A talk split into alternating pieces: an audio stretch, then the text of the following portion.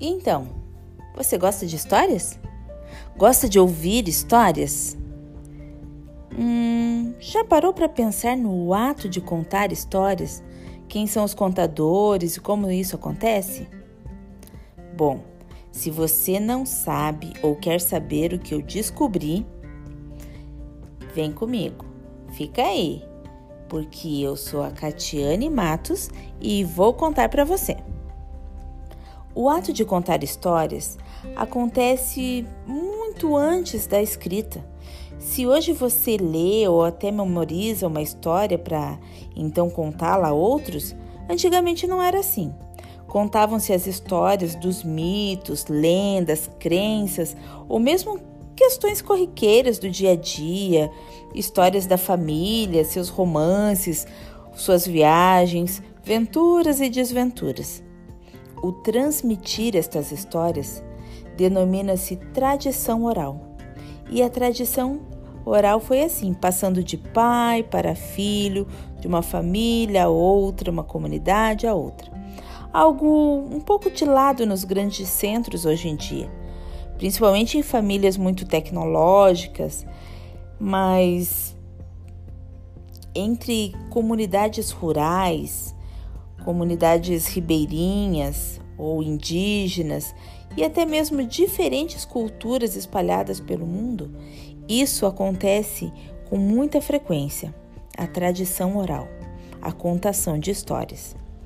Quando as histórias não couberam mais apenas nos grandes guardiões de memória, ou seja, os contadores de histórias, elas encontraram um lugar em imagens imagens nas cavernas, no corpo, nos trajes, na arte, nos bordados, no papel, nas escolas, nas faculdades, nos livros, no teatro, no cinema, em blogs ou em podcasts como este que eu estou contando para você.